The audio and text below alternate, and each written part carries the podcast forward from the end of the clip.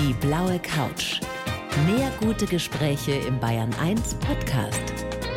Und hier ist Thorsten Otto. Wolf Christoph Fuß, ich freue mich so. Herzlich willkommen auf der blauen Couch. Ah, vielen Dank. Ich freue mich sehr, hier zu sein. Ich habe mir gedacht, wir schildern mal, wie wir hier sitzen in unserem Bayern 1 blaue Couch Ja. Studio. Getrennt durch eine Glasscheibe. Plexiglasscheibe? Du sitzt vor einem Mit- Mikro. mit Holzrahmen, Mit das dann, Holzrahmen, ja. ja. sehr schön ist das. Ich werde das nachher mal auch in die diversen digitalen Medien stellen. Wir sitzen hier getrennt durch diese Glasscheibe. Du sitzt natürlich wie ich vor einem Mikro, aber du hast einen Plopschutz, Ja. damit du als Mikrofon ungeübter Mensch da in dich Richtig nicht reinploppst. Ja. Und um diesen Plopschutz ist noch eine Frischhaltefolie. Eine Frischhaltefolie. Ich kann jetzt, aus Achtung, hygienischen. meine sehr verehrten Damen und Herren, virologischen Zielgruppe, das ist nicht das Kaminfeuer. Das ist Frischhaltefolie. Aber es schafft so eine romantische Stimmung. Das sieht toll aus. Ja.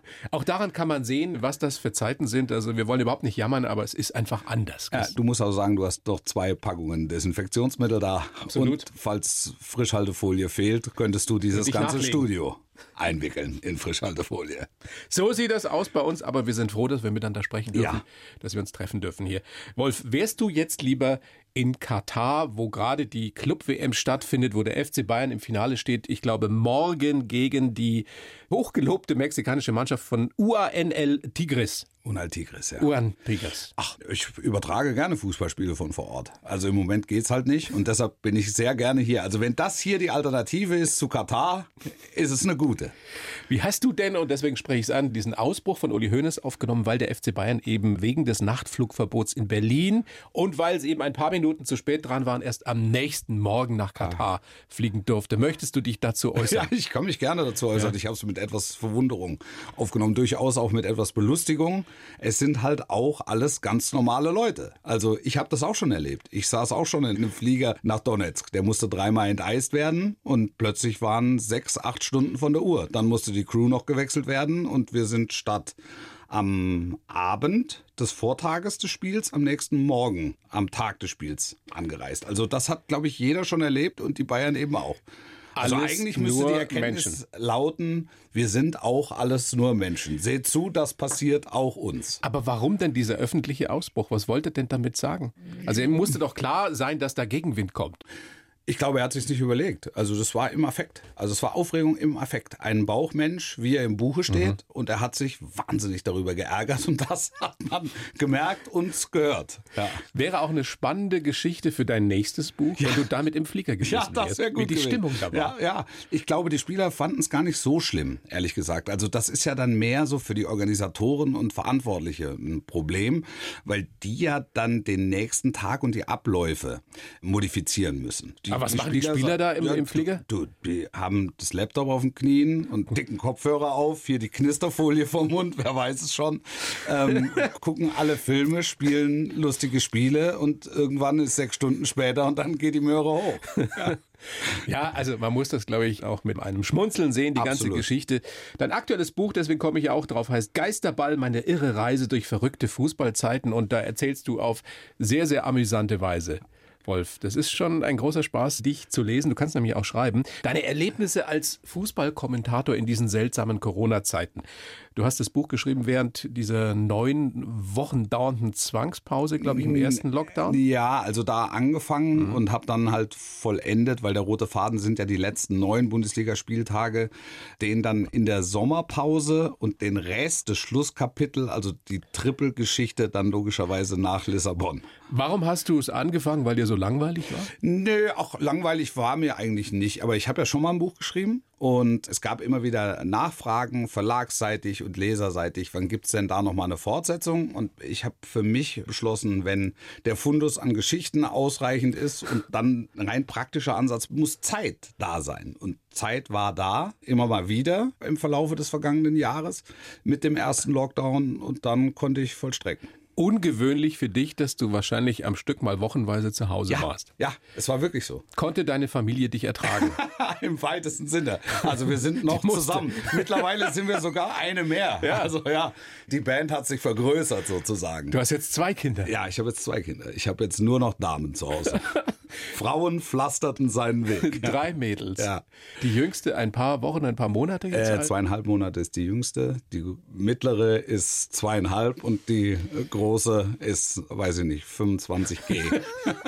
Da wird viel gewickelt, also bei den Es- Kleinen ja, zumindest. ja. Wie machst du dich da, was das betrifft? gut, gut. Ich bin ein emsiger Wickler. Schon immer gewesen. Also ich kann wickeln, auch mit verbundenen Augen, schnell, wenn es sein muss. Das hat mir immer ein großes Vergnügen bereitet und nie Probleme. Das heißt, du konntest dich wirklich nützlich machen in dieser Zeit Ja. und, und bist Ja, nicht ich nur im Weg rumgestanden und Auch, natürlich. Also man steht auch im Weg rum, weil das ist ja normalerweise eine Zeit, wo ich schnell nach Hause komme, paar Hemdenwechsel, frage, wie geht's den Kindern? Meine Frau sagt, wir haben bislang nur eins und dann reise ich auch schon wieder ab. Also jetzt mittlerweile haben wir ja zwei. Jetzt ist der Plural sinnvoll und auch stimmig.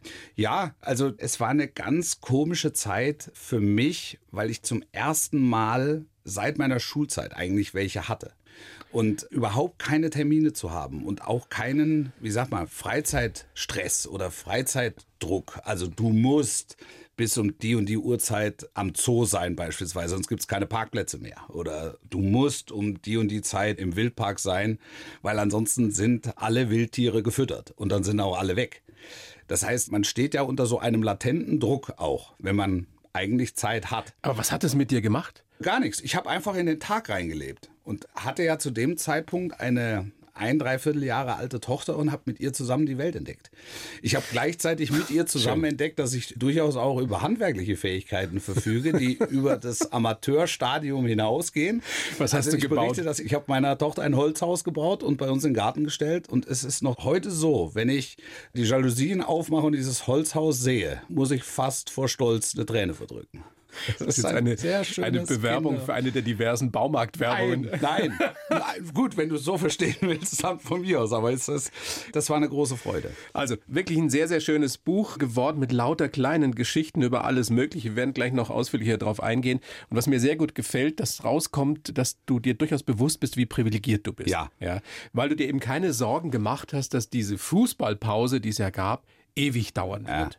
Ja. Du warst dir so sicher, das geht bald weiter? Ja, also dafür hat der Fußball einfach eine zu große Relevanz auch bei uns in der Gesellschaft, als dass man sagt, wir lassen jetzt mal fünf, sechs Monate ausfallen. Ich stand jetzt auch nicht unter dem unmittelbaren Druck und das ist das eigentlich Privilegierte, unter dem wirtschaftlichen Druck auch, dass ich die Stunden gezählt habe. Im Gegensatz zu vielen, vielen anderen. Genau ja, so in ist es. unterschiedlichsten Branchen. Genau so ist es. Und das hat geholfen. Also das hat auch dabei geholfen, das Zeitfenster zu genießen. Und es war mir klar, lass es acht Wochen sein, lass es neun Wochen sein, von mir aus zehn Wochen, aber irgendwann werden sie wieder Fußball spielen. Und als dann noch gewahr wurde, unter welchem wirtschaftlichen Druck offensichtlich der Profifußball steht. Hat dich das überrascht? Das hat mich überrascht, ja. Es hat mich wirklich überrascht. Dass da keine Versicherungen zu Genau, existieren das, scheinen? das hat mich wirklich überrascht, dass so ein Fallen in einem derartigen Hochpreissegment In einem Milliardengeschäft. genau nicht abgesichert wurde. Also zum Beispiel Wimbledon, das Tennisturnier in Wimbledon, das ist seit Jahren gegen so einen Fall versichert. Und dann greift die Versicherung und dann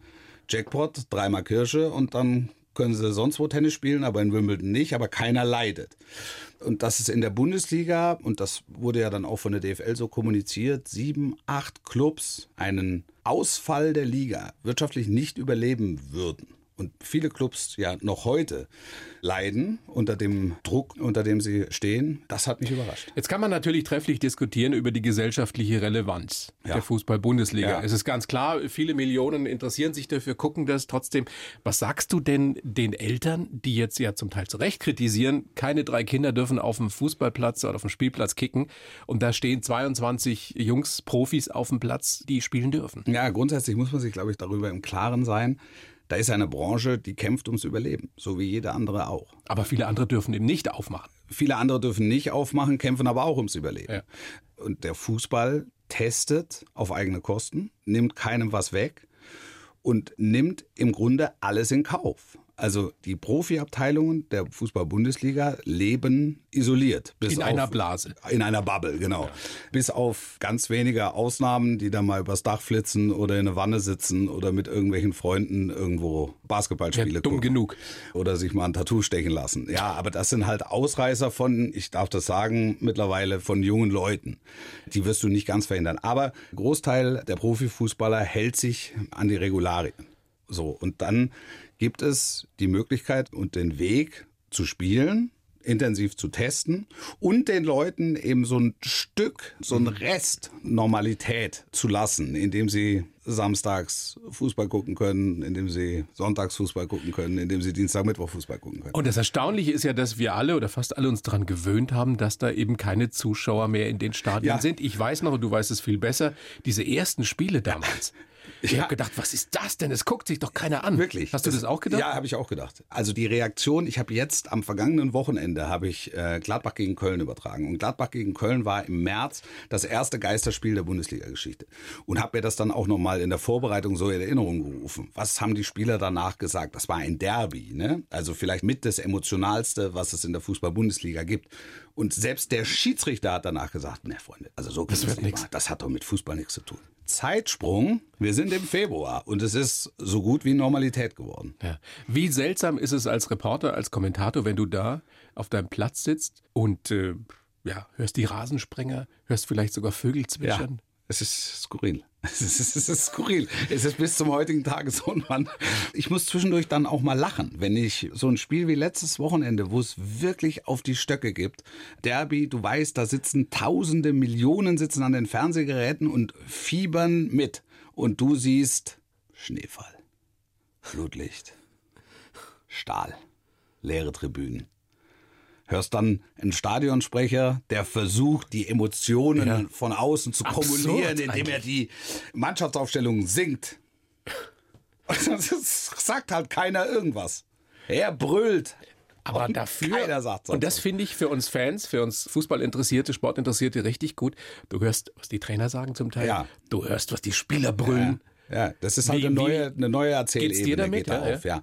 Also mir als Kommentator fehlt natürlich durch die Emotionen außenrum, auch durch die sichtbaren Emotionen außenrum, ein elementarer Teil auch der Berichterstattung, wo du halt merkst, dass sich 10, 15, 20, 50.000 zusammentun, um zu versuchen, dieses Ergebnis zu manipulieren oder zu beeinflussen. Und jetzt muss es das Spiel, es müssen beide Mannschaften, müssen es selbst schaffen. Und du kriegst natürlich mit, wie Spieler darauf reagieren, wie auch ein Schiedsrichter darauf reagiert, wie Trainer reagieren. Und das ist einem gar nicht so bewusst gewesen, dass das eine sehr, sehr wichtige Erzählebene in einem 90 Minuten Fußball-Live-Kommentar ist. So, und dann fängst du an, Geisterspiele zu übertragen und denkst dir erstmal nicht, dass ich zu laut rede. Also ja. es gab eine, ich habe ein Instagram Live gemacht mit Manuel Neuer und wir haben gesagt, wir gucken mal, ob wir uns hören. Wir hörten uns nicht, also bis zum heutigen Tage. Ich sage, es wäre ja kurios, wenn ich ihm mal einen Torwartfehler ans Bein binde und er hört's aus der Emotion heraus und will mir dann quasi verbal an die Wäsche. Das wäre doch toll so. Aber dazu kam es bisher einfach nicht. Und dann hast du zumindest jetzt die Ebene, dass du was lernst über Hierarchien, Befehlsstrukturen in auf dem Platz. Auf dem Platz. Wenn du hörst, was ruft ein Trainer rein, wenn du hörst, Thomas Müller bei den Bayern hörst du ja eigentlich andauernd. Auch Alaba hört man viel welche Mannschaften sind ein bisschen ruhiger. Und das hatte also, man vorher überhaupt nicht. Das hattest du so nicht auf dem Schirm. Also man hat immer gesprochen über Hierarchien in der Mannschaft, über Führungsspieler, aber was es meint, wusste man nicht wirklich. Jetzt kriegt man ein Gefühl dafür, wo sind die Leitwölfe in Fußballmannschaften. Dafür Spannend. musst du aber auf die Emotionen außenrum musst du verzichten. Spannend. Bin sehr, sehr gespannt, wie sich das entwickeln wird. Du bist in diesen Zeiten einer der wenigen, die reisen dürfen oder der reisen ja, darf. stellst dir nicht zu spektakulär. Ich wollte gerade darauf kommen, weil du hast ein ganzes Kapitel in deinem Buch Geisterball darüber geschrieben, über die Hotels. Was ja normalerweise deine Wohnzimmer sind, wo du, weiß nicht, 200 Tage im Jahr bist. Ja. Wie skurril, wie spooky ist das in diesen Zeiten, wo die ja alle fast leer sind? Nach dem Lockdown waren wir mit den Bayern in Berlin bei Union Berlin. Das ist so ein Gesamterlebnis gewesen. Ich sollte zum ersten Mal an der alten Försterei ein Spiel übertragen. Alte Försterei. Die alte Försterei, Weihnachtssingen vor 25.000. O du Fröhliche, O Tannenbaum, die ganzen Kracher. Ein besonderer Verein, gewachsen, emotional. Und du kommst rein und hörst Vogelgezwitscher und den Rasensprenger. Und wir kamen aus einem Hotel, in dem wir, also ich und mein Redakteur, zwei von insgesamt, glaube ich, vier Gästen waren. Die haben sich gefreut. Die haben gesagt, es gab Tage, da war gar keiner da. Du gehst durch die Gänge, es ist dunkel. Spooky. Es gibt keinen Zimmerservice. Es gibt nichts zu essen. Ist, du darfst dich nicht in der Lobby aufhalten. Du musst in deinem Zimmer verharren und musst dir da deine mitgebrachte Pizza selbst zerlegen. Das könnten alles Szenen aus so schlechten Krimis sein. Absolut, ne? absolut. Du denkst er geht nachts über diesen ja. menschenleeren Gang ja. auf sein Zimmer zu. Und du hörst Ennio Morricone mit seiner Mundharmonika. und irgendwo liegt ein Büschel Stroh. Jetzt hast, du, jetzt hast du vorhin schon gesagt, Wolf, die Akzeptanz bei den Fans ist eigentlich relativ groß, was diese Geisterspiele betrifft. Wie ist es denn mit der Kritik im Netz? Hat sich das verändert in diesen Corona-Zeiten? Wird da noch mehr Fokus gelegt auf das, was du dann sagst? Ich meine, du bist einer, vielleicht der bekannteste Fußballkommentator. Ja, ich weiß es nicht. Ich glaube, insgesamt ist der Ton rauer geworden. Also das ist ja auch etwas, was wir feststellen bei den Protesten gegen die Maßnahmen. Also ich habe manchmal das Gefühl, der Ton sei insgesamt etwas verschärft. Die etwas, Sachlichkeit etwas, also, oder die sachliche Ebene gibt es kaum mehr. Ja, sehr, alles gleich sehr persönlich. Sehr, sehr ausgesucht nur noch. Und na gut, im Fußball ist es jetzt nicht die ganz große Überraschung, weil wir leben in einem emotionalen Umfeld. Also dementsprechend darf man im Grunde das, was rund um Fußballspiele passiert, nicht so ernst nehmen. Also da kann man sich danach die Schaffst Hand geben. du das immer? Ja, ja, man darf das wirklich. Also sonst wäre ich ja nicht fertig. Also also wie, nein, also, also ja, sonst wärst du fertig äh, wahrscheinlich. Ja, ja, also sag mal so, wie funktioniert Social Media im Fußballkommentar? Stell dir vor, eine Situation auf dem Platz, Schiedsrichter pfeift, Videoassistent in Köln schaltet sich ein, korrigiert oder korrigiert nicht. Ich sage, ah Mensch, wenigstens in Köln, der hat den Schönfelder auf den Knien liegen, hat Gott sei Dank die richtige Seite aufgeschlagen und dann die richtige Entscheidung getroffen. Was macht Social Media damit? Der erste schreibt, geil, Schönfelder, cool dass der mir jetzt hier im Rahmen einer Fußballübertragung. Ja. Das ist ja toll. Toller Gesetzeskommentar. Ja. Der nächste schreibt, ich habe keine Ahnung, was es bedeutet, aber irgendwas würde er schon damit meinen. Der dritte schreibt, jetzt hat er komplett die Nerven verloren. Der vierte schreibt, ey, sag mal, weiß der eigentlich, dass wir hier Fußball spielen, also nach Fußballregeln und nicht nach Gesetzesregeln? Der nächste schreibt, scheiß Bayern. Der nächste schreibt, der macht nur gegen Dortmund irgendeiner sagte mal, der Schönfelder, es gibt so viele bekannte Juristinnen. Und natürlich sucht er sich einen Mann. Das ist alter, alter, alter Schovi. Der nächste schreibt, Schönfelder war ein Flieger im Dritten Reich. Der ist ein Rassist. Das habe ich immer gewusst. Ist also, das so ist, passiert? Nein, also das sind so die verschiedenen, das ist ein Teil Eskalationsebenen, der, der, der Eskalationsebenen, die sich ergeben, nachdem man einfach spontan unbedacht einen Satz von sich gibt. Jetzt könnte man sagen, Augen auf bei der Berufswahl. Genau, also wenn es Licht an ist, darfst du dich nicht wundern, wenn es hell ist. Ja. Nur wenn ich da jedem Einzelnen nachgehe, dann wäre ich nicht fertig. Aber gibt es da nicht den einen oder anderen Spruch, der dir dann auch nahe geht? Nee. Wo es dann wirklich unter nee, die Gürtellinie also, geht, dass du sagst, also hört mir auf, Leute, sehr geschätzte Kollege und Freund Buschi Buschmann macht das ja ab und zu, dass ja. er sich dann damit auch öffentlich ja, beschäftigt. Der verbringt auch viel Zeit damit. Und das ist einfach Zeit, die ich A nicht habe. Du blendest das aus? Ja, ich habe die nicht und ich will mir die auch nicht nehmen, weil es führt zu nichts. Also soll ich jetzt ernsthaft mit jemandem auf der Basis eine Rassismusdebatte führen? Oder darüber, ob ich frauenfeindlich bin oder nicht? Oder ob ich für Bayern bin oder ob ich für Dortmund bin? Jeder, der guckt, weiß im Grunde ganz genau, da sitzt einer, der ist total neutral, der macht Fehler wie jeder andere auch. Aber er ist natürlich mit Leidenschaft dabei. Er ist, mit er ist emotional. Dabei. Er ist und emotional. da rutscht ihm mal einer raus, der vielleicht nicht oh. allen gefällt. Das Dann geht aber auch. Genau das meine ich. Dann sagt doch, gefällt mir oder gefällt mir nicht. Aber das sind ja Scheindiskussionen, die über Social Media geführt werden. Es wird ja niemand niemand, also ich sage jetzt so gut wie niemand, wird sich ja auf diese Ebene begeben und wirklich bewusst Dinge sagen, von denen er weiß, wir sind alle lang genug dabei, dass er sich dadurch maximal angreifbar macht. Also das können ja nur Leute, die, sagen wir mal, einen feuchten Hut aufhaben. Ich meine, wenn wir jetzt wirklich... Die mag es geben, ja. aber ich zähle mich jetzt nicht dazu. Da fallen dann Sprüche, die die allermeisten toll finden, wie das hier ist nicht Barfuß Bethlehem, das ist der FC Barcelona. Ja. Das habe ich übrigens live gehört, da war ich im Urlaub gesessen, habe dieses Spiel geguckt ah. und habe mich weggeschmissen. Ja. Aber selbst da passiert es ja, dass Menschen das kritisieren, weil es Natürlich. blasphemisch wäre. Ist das ernst gemeinte Kritik? Das weiß ich nicht. Aber ich kann mich jetzt darauf einlassen und mich mit damit beschäftigen. In dem Fall rund um das Bayern-Barcelona-Spiel war es einfach so, der Tag danach war frei. Und wir hatten ein Hotel, in dem nicht viel los war, weil auch in Lissabon nicht viel los war. Lagen da oben auf der Dachterrasse, wir hatten so einen kleinen Pool und hatten alkoholfreie Schirmchengetränke. Und dann guckst du so ein bisschen durch, weil es war klar, dieses Ding hatte eine unglaubliche Wucht, also europaweit. Da ist das katalanische Denkmal ist zerstört worden. Also das macht was, das macht was mit dem Fußball. Und da hatte ich einfach Zeit, da ein bisschen durchzugucken. Und es kommen Sachen. Also die ganze Bandbreite. Die ganze Bandbreite. Es haben sich Leute aus dem Allgäu gemeldet, wo es einen Ortsteil namens Bethlehem gibt. Die sich einfach darüber gefreut haben, dass ihr Name jetzt zu bundesweiter Berühmtheit gelangt. Stimmt das, dass die angekündigt haben, dass sie irgendwann auch mal barfuß auch mal antreten barfuß wollen? Ja, ja. Und wenn ich dann einfach ein paar Stunden Zeit habe, dann lese ich das mit großem Amüsement und ich lese das dann vor in größerer Runde und wir lachen uns kaputt darüber, was Leute daraus machen. Ja. Also, es wurde wirklich Zeit, dass du wieder diese schönen Geschichten aufschreibst. Und da stehen noch viel, viel mehr drin. Zum Schluss dankst du deiner Frau und deinen beiden Töchtern, weil Ja. die dich immer mit offenen Armen empfangen. immer wieder. Auch ja. wenn du mal wieder länger weg warst.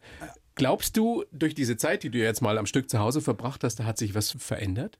Also hast du Sorge, wenn die beiden Mädels mal ein bisschen größer sind, keine Babys, Kleinkinder mehr, dass du das vielleicht nicht mehr machen kannst, so viel weg zu sein? Oder nicht mehr willst? Weiß ich nicht, weiß ich nicht. Kann ich schwer einschätzen. Also ich weiß, dass ich wahnsinnig gerne Zeit mit meinen Mädels verbringe und das auch nie überhaben werde. Und trotzdem mittlerweile sage, ach, weißt du, mit Freunden mal wieder auf dem Bier in der Kneipe, das hätte auch was. Mal wieder so, Oh ausnahmsweise. Es sind halt Man kann es sich schon kaum mehr vorstellen. Man kann es sich Dass man einfach in eine es Kneipe geht, wo Ja. viel los ist, wo es du muss, ja eng gar, weißt du gedrängt was, es, muss, es muss gar nicht viel los sein. Also ich mag das eh nicht, wenn so unfassbar viel Ja. los ist. Aber einfach nur mit Freunden mal in ein Restaurant gehen.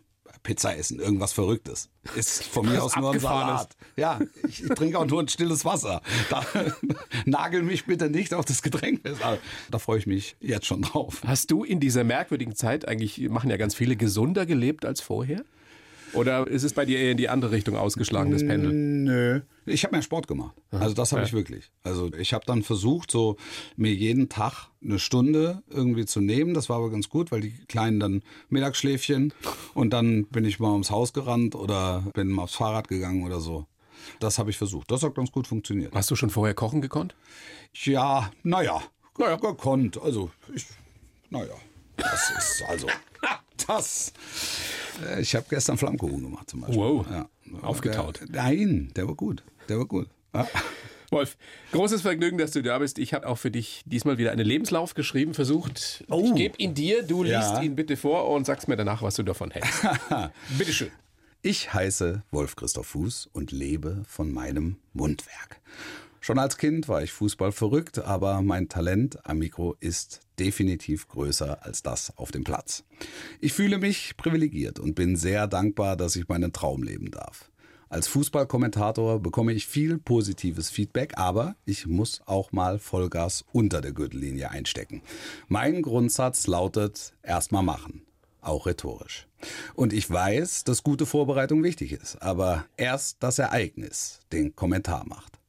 Ich hoffe sehr, dass wir bald wieder Zuschauer in den Stadien erleben werden, wünsche mir eine Rolle im Tatort, ja, und möchte unbedingt eine bessere Performance am Wickeltisch und am Herd abliefern. Sind wir da falsch informiert, Wolf, dass diese, du hast gerade gesagt, die Performance am Wickeltisch ist einwandfrei? Ja, da seid ihr falsch informiert. Das, das, das- kann das ich hast gut. du aber mal also, gesagt Wickeltisch und Herd, ich würde meine Familie durchbringen. Ja, also das ist jetzt nicht so, dass sie sagt, ja, da gab es jetzt Geschmacksexplosionen, Ja. aber wir sind satt geworden. Aber es ist immer noch Luft nach oben. Äh, natürlich, jede Menge. Am Herd ist Luft nach oben. Am Wickeltisch würde ich sagen, bin ich State of the Art. ansonsten, Tatort stimmt tatsächlich. Also Ja? dass wir ja, das. Du wünschst dir das wirklich? Ja, also das. Aber nicht wir- nur eine Leiche, Ich oder? hab, ich hab, nein, eine Überleiche. Also gerne mit Text. Danach kann man mich umbringen. Was könntest du dir vorstellen? Welchen Satz oder Ja, was? ja, für welche Rolle und welchen Satz? Ach so, da habe ich mir noch keine Gedanken drüber gemacht. Ich habe mal bei Unter uns mitgespielt. Ich weiß gar nicht, ob du das weißt. Das sollte mich qualifiziert haben. Ja, Sprechrolle. Ja. Was hast du da gesagt? Ja, Prominenter mit Text ist es. PMT bin ich da gewesen. Was durftest du sagen? Ähm, ich weiß nicht mehr, was ich sagen durfte. Es ging darum, dass da ein Massenlauf war zwischen allen Darstellern da im Viertel und da war ich der. Prominente mit Text, der quasi den Startschuss gegeben hatte. Ich Wow. hatte eine Pistole, ich habe auch Erfahrung im Umgang mit Pistolen. ja, aber für den Tatort müssen wir ja was finden, weißt du, außerhalb deiner Komfortzone. Ach so, ja. Also nicht der Fußballkommentator, sondern Nein, mach nimm irgendwas, der Nachbar. Ich kann auch der Nachbar sein, ich kann auch der Gärtner sein. Ja. der Mörder? Ich könnte auch der Mörder sein. Ja, absolut. Ich weiß, es könnte jeder sein. Ich weiß es aus eigenem Erleben. Ja, weil ich habe ja, das habe ich auch im Buch beschrieben, ich war in Stadelheim und bin eigentlich jeden Sommer da zum großen Fußballturnier. Weil du da kommentierst für die Jungs. Nee. Oder mitspielst bin, du? Nee, ich bin Schiedsrichter, Schiedsrichter? Schiedsrichter? beim Finale, ja. Ja. Wie ist das? Außergewöhnlich. Ich liebe die Herausforderung und bin eigentlich darauf gekommen, weil ich mit dem letzten Buch in der Jugendarrestanstalt in Berlin mal gelesen habe. Und das müssen die Herrschaften in Stadelheim mitbekommen haben und haben mich daraufhin gefragt, ob ich nicht mal Lust hätte, da beim Finale. Das ist schon ein paar Jahre her, also bestimmt fünf, sechs Jahre ist das schon her. Und dann habe ich zugesagt. Hast du Schiss gehabt? Nö, nö, aber es verändert deine Sichtweise sehr. Es verändert Weil? die Sichtweise auf Menschen, weil du weißt, es könnte jeder sein. Du bist da. Du siehst es ihnen nicht an der Du Stirn siehst an. es ihnen nicht an der Stirn an, genau so ist es. Du siehst da Leute, die einfach total Bock drauf haben, Fußball zu spielen und die auch im Vorfeld alles dafür getan haben, um an diesem großen Turnier teilnehmen zu Also können. ein anstaltsinternes Fußballturnier, wo Genau, genau. du das Finale als Schiedsrichter Genau. leitest. Und danach saßen wir dann noch in größerer Runde zusammen und dann unterhältst du dich und erfährst viel über Menschen. Ja, du erfährst viel über Menschen. Warum die da sitzen? Genau. Haben die sich dir gleich geöffnet? Haben die mit dir gequatscht? Was wollten sie von dir wissen? Also du bist ja erstmal ein Fremder, der da in einen absoluten Mikrokosmos eintritt. Und es gab dann auch Leute, die mich kannten. Die kannten mich aber dann noch aus Sat1-Zeiten. Das war so ein fünf, sechs Jahre her. Da stellst du dann fest, ui, die sitzen schon eine ganze Weile. Und dann ist über den Sport und über den Fußball werden dann Ressentiments wenn es die denn gab, werden abgelegt und du bist dann irgendwann Teil des Ganzen. Und dadurch, dass ich das Finale dann auch als Schiedsrichter begleitet habe, war das völlig normal, dass wir dann zusammen da auf einer Station saßen und uns unterhalten haben. Ich hatte gestern einen Strafverteidiger bei mir zu Gast, den Ja. Dr. Alexander Stevens, und Ja. der sagt, wie so viele andere Experten auch, in einer Extremsituation kann jeder von Ja. uns zum Mörder werden. Wenn du dir vorstellst, also es beileibe nicht äh, verschreien oder hoffen, dass du irgendwann mal da drin sitzen würdest, warum auch immer. Ja. Wie ist die Vorstellung? beängstigend. Und ich hatte jetzt in meiner Jugend immer wieder mal kleinere Situationen, wo nicht viel gefehlt hätte, dass ich also den Pfad der Weisheit verlasse. Wohin das dann eskaliert, ist immer noch mal eine andere Frage. Aber das habe ich halt auch festgestellt in der Jugendarrestanstalt in Berlin, wo ich war. Und habe eben dort auch erfahren, dass viele Jugendliche nichts dafür können. Also ich weiß Oder nicht, zumindest sehr, sehr schwierige Voraussetzungen haben, den Weg der Weisheit da zu finden. Der, da ne? war der kleine Ali, da sagt mir der Anstaltsleiter, das ist der Ali, der ist 15, der ist schon ein paar Mal hier gewesen, der hat halt ein Problem, er klaut so viel. Und dann sage ich, aber wieso lässt das denn nicht, der kleine Ali, wenn es so ein netter Kerl ist? Und da sagt er, eigentlich bin ich froh, dass er nur klaut. Weil der Vater ist jetzt gerade in Tegel eingefahren, lebenslänglich, weil er die Mutter erschossen hat. Und der Bruder wird mit internationalem Haftbefehl gesucht. Und wenn der Bruder nach Berlin kommt und seinen kleinen Bruder, nämlich den kleinen Ali, anruft und fragt, ob er bei ihm Unterschlupf finden kann, dann sagt der kleine Ali nicht nein. Der weil Ali er ist seinen, 15. Ja, weil er seinen großen Bruder natürlich aufnimmt. Und dann schlagen die Fahnen dazu und dann hängt er mit drin und dann ist er mit zwei oder drei Jahren dabei. Das ist wirklich ist kompliziert, schwierig. ja. Das ist sehr, sehr, sehr, sehr, sehr komplex. Spannend. Ja. Ja, sehr, sehr spannend. Unter anderem erzählst du ja in deinem Buch auch davon, von dieser Geschichte Ja. aus Stadelheim. Ja. Wollen wir mal gucken, wie das alles so gekommen ist, weil das ist ja schon spannend bei dir. Du hast ja schon mehrfach anklingen lassen, es war bei dir auch nicht immer so glatt, wie das so gelaufen ist. Du bist in Hessen geboren, in Eringshausen, Ja. 23.06.76. Ja. Warst dann auf demselben Gymnasium in Nürtingen wie Harald Schmidt. Ja, da kommt noch ein bisschen Geknister dazu. Ja, da kommt Erzähl ruhig. Hast du den später jemals kennengelernt? Ja, hast du Ja. dich mit dem darüber ausgetauscht, was das mit euch gemacht hat? Da? Ja, wir haben ein Spiel zusammen auch kommentiert. In Stuttgart mal. Bayern gegen Stuttgart. Ich war von 2009 bis 2012 bei Sat 1. Ja. Und da war er auch wieder Das bei war so Sat.1. seine Endphase, ne? Ja, da war er, glaube ich, kurz vorher, meine ich, war er bei der ARD und ist dann zu Sat 1 gewechselt. Und da war ich zum ersten Mal in der Harald Schmidt Show als Gast. Und da habe ich für mich die Entscheidung getroffen, jetzt habe ich es geschafft. Das war der absolute Hero. Wir haben in den 90ern, also der Hochphase der Harald Schmidt Show, am nächsten Morgen uns die Sprüche und Anekdoten erzählt und nacherzählt. Und einmal dort zu Gast zu sein, war ein großer Traum. Und wir haben uns dann ein bisschen besser kennengelernt und sind dann 2012 unabhängig voneinander, aber beide gleichzeitig zu Sky gewechselt. Und dann hat er ja da auch ein Late-Night-Format gemacht und dann dadurch, dass wir aus der gleichen Stadt kommen, teilweise die gleichen Lehrer haben, haben wir ein Spiel zusammen kommentiert und ehemalige Lehrer von uns beiden. Was passiert sich. auf diesem Gymnasium in Nürtingen? Es ist ein besonderes. so große Zeitgenossen herauswachsen. Ja, und jetzt folgst du ihm oder willst ihm wieder nachfolgen, sozusagen als Schauspieler eher auf dem Traumschiff. und du natürlich eine Nummer höher. Nein, nein. Ist das, ist das eine Nummer höher? Tatort? Ich würde Traumschiff würde ich auch machen. Würdest du? Ja, Traumschiff finde ich auch gut. Ja gut, die Reisen sind schon geil, oder? Toll. Vorhersehbare Geschichten. Am Ende wird geheiratet. Toll. Im Tatort muss immer einer sterben. Also auch das finde ich gut. Ich finde, so Rosamunde Ey, du Pilcher ist nicht so meins, aber Traumschiff finde ich auch gut. bist so eine Nutte, echt. nein, weißt du, ich, hab, ich, ich mache gerne. Ich, hab, ich mache alles. Nein, ich habe das, ich hab, ich hab das große Privileg, in meinem Leben ausschließlich die Sachen machen zu können, die mir Spaß machen. Und ich dränge da jetzt nicht drauf und ich würde auch nichts machen, um das zu bekommen, weil das, das Aber ich wenn uns gemacht. jetzt jemand mein, zuhört, mein, der das irgendwie mein, beeinflussen weißt du, mein, mein Leben ist immer ohne konkrete Zielsetzung und ohne Kalkül gelaufen. Ich habe die Sachen einfach gemacht und dann sind wieder andere Sachen passiert. Hast du und wenn eigentlich du, und wenn du mich jetzt so konkret fragst, also hier mir das Schreiben hier vorlegst und ich über meine Performance am Wickeltisch und am Herd und über die Rolle im Tatort spreche, sage ich, ja, das stimmt, das stimmt, das würde ich gerne nochmal machen. Was für ein Privileg auch wieder nur, das machen zu müssen oder zu dürfen, was man gerne macht. Hundertprozentig. Ich weiß, du bist dir dessen bewusst. Du Ja. hast wirklich da eine Dankbarkeit. Hast du manchmal Sorge, dass das nicht ewig so weitergeht? Ähm, eigentlich nicht. Eigentlich nicht, weil ich nicht drauf warte. Echt Dass, nee, ich warte nicht drauf, dass jetzt irgendwas, jetzt muss aber wieder was passieren, jetzt muss wieder was aufgehen. Ich bin ein ausgesprochen zufriedener Mensch. Aber wenn sie dir irgendwann mal sagen, jetzt können wir den Fuß wirklich nicht mehr hören als Fußballkommentator, dann mache ich was anderes. Dann, was machst du denn Dann schreibe ich vielleicht noch ein Buch oder ich bin auch sehr gerne mit diesem Buch getourt. Ja, also auch das. Du liest ist, gerne. Das Ja, mit das, waren, Menschen zu waren, tun, das ja, waren klar. einfach zwei, drei Stunden großer Spaß, vor allem auch für mich. Aber auch für die, weiß ich nicht, 500, 600, die da im Plenum saßen. Wir haben ja das Vergnügen. Ja, ja, das wir ist- haben das erste Buch ja zusammen vorgestellt. Riesenspaß.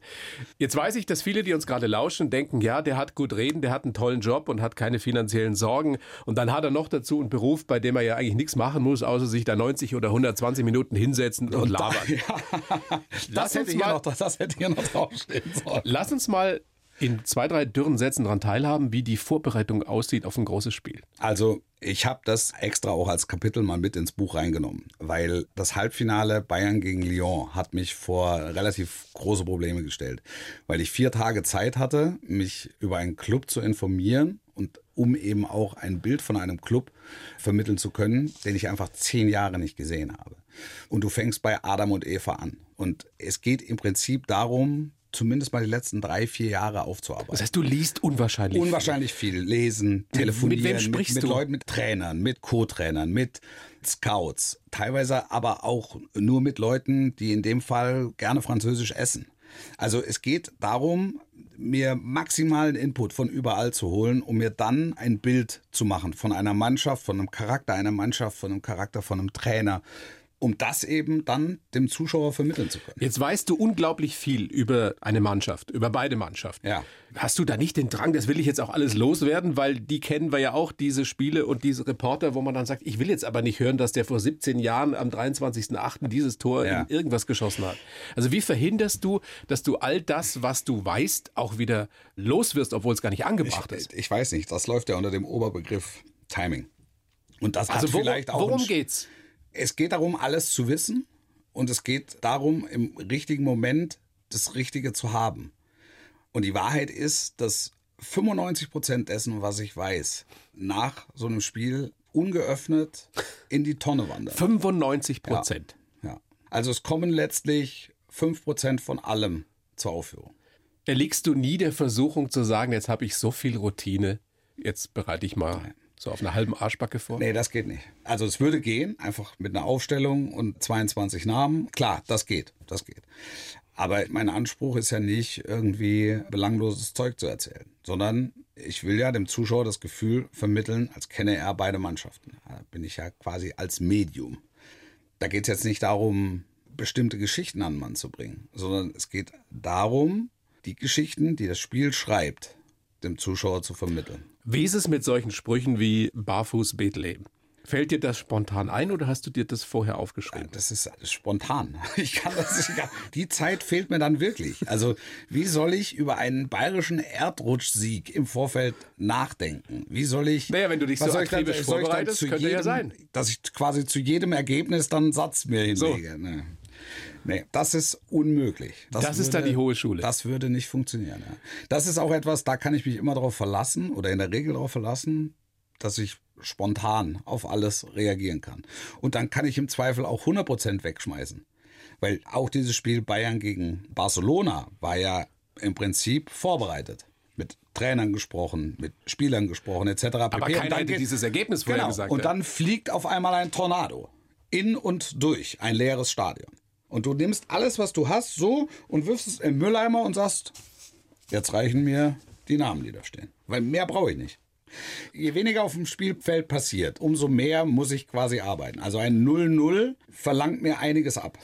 Gibt es bei dir auch den Flow wie bei den Sportlern? Dass du merkst, Klar. jetzt bin ich so richtig drin Absolut. und es ist dann immer aussagekräftig darüber, wie gut ja. dein Kommentar auch ja, ist. Das weiß ich nicht. Also gut, schlecht ist schwierig zu bewerten, aber so vom Gefühl her, wenn es besonders gut läuft, also schon mal so vorausschauen, dann gucke ich in die Glaskugel und dann geht es auf. Und ich habe das Gefühl, dass es aufgeht. Sag mal ein Beispiel. Also Beispiel vor zwei Jahren Champions League Halbfinale Liverpool gegen Barcelona. Barcelona hat das Hinspiel 3-0 gewonnen.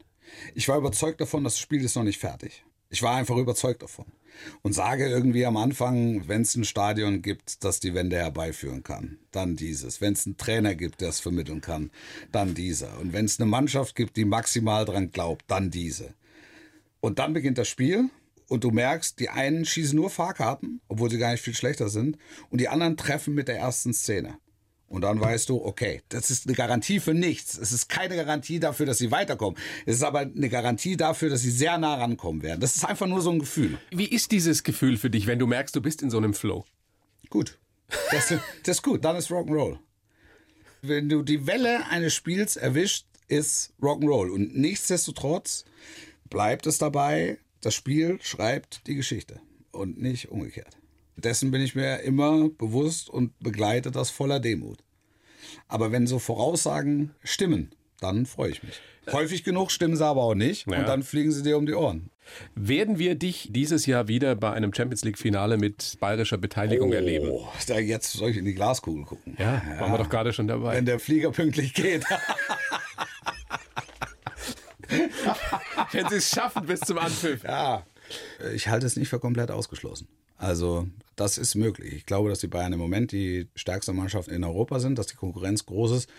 Und Champions League ist nochmal eine andere Nummer, weil das auch ein Stück weit tagesformabhängig ist. Also die gewinnen 8-2 gegen Barcelona und das Finale ist dann aber ganz schüchtern ein typisches Finale und ein 1 zu 0 und Pokal und mitnehmen und nach Hause. Es ist nicht planbar und es ist nicht vorhersehbar, aber die Bayern haben exzellente Voraussetzungen. Bei der Europameisterschaft wirst du als Zuschauer mit dabei sein, ja. wahrscheinlich vor dem heimischen Fernseher oder irgendwo ja. im Urlaub, wenn es denn ja, geht. Ja, Rudel gucken wird ja noch nicht gehen. Ich werde hier knistern. Ich werde mit meinen drei Mädels mit der FFP2-Maske zu Hause vor der Kiste sitzen. Also wenn diese Europameisterschaft denn so stattfindet, wie wir uns das wünschen und vorstellen, oder wie sich viele das wünschen und vorstellen, wird die deutsche Mannschaft denn eine entscheidende Rolle spielen können? Das zum Beispiel sehe ich im Moment noch nicht. Also es fällt mir schwer, eine Fantasie zu entwickeln, die über die Vorrunde hinausgeht. Ja, weil die Gruppe ist schwer und die Mannschaft ist nicht so gut im Moment. So können wir nicht aufhören mit der deutschen Mannschaft, die in der Vorrunde ausscheidet. Nein, ich habe ja lediglich gesagt, dass die Fantasie, ja, meine ja. Fantasie, aber die ist ja nun groß. Es hat auch Zeiten gegeben, da habe ich gesagt, ich glaube so lang, dass Deutschland Europameister wird, bis mir einer das Gegenteil beweist. Das klingt doch schon besser. Das allerdings das könnte schon in der besser. Gruppe passieren. Lieber Wolf, wie stets ein großes Vergnügen, ja, mit dir zu plaudern. Sehr, sehr schön. Tolles Buch mit großartigen Geschichten. Geisterball, meine irre Reise durch verrückte Fußballzeiten. Und ganz ehrlich, ich glaube, wir hoffen gemeinsam, dass diese verrückten Fußballzeiten bald wieder halbwegs normal werden. Absolut. Hast du einen Tipp, wann Zuschauer wieder in Bundesliga-Stadien, überhaupt in Stadien wieder erlaubt sein werden? Ah, frühestens zur neuen Saison. Und Komplettauslastung, glaube ich, nicht vor 22. Es sind trübe Aussichten. Es Schon wieder so eine trübe Aussicht.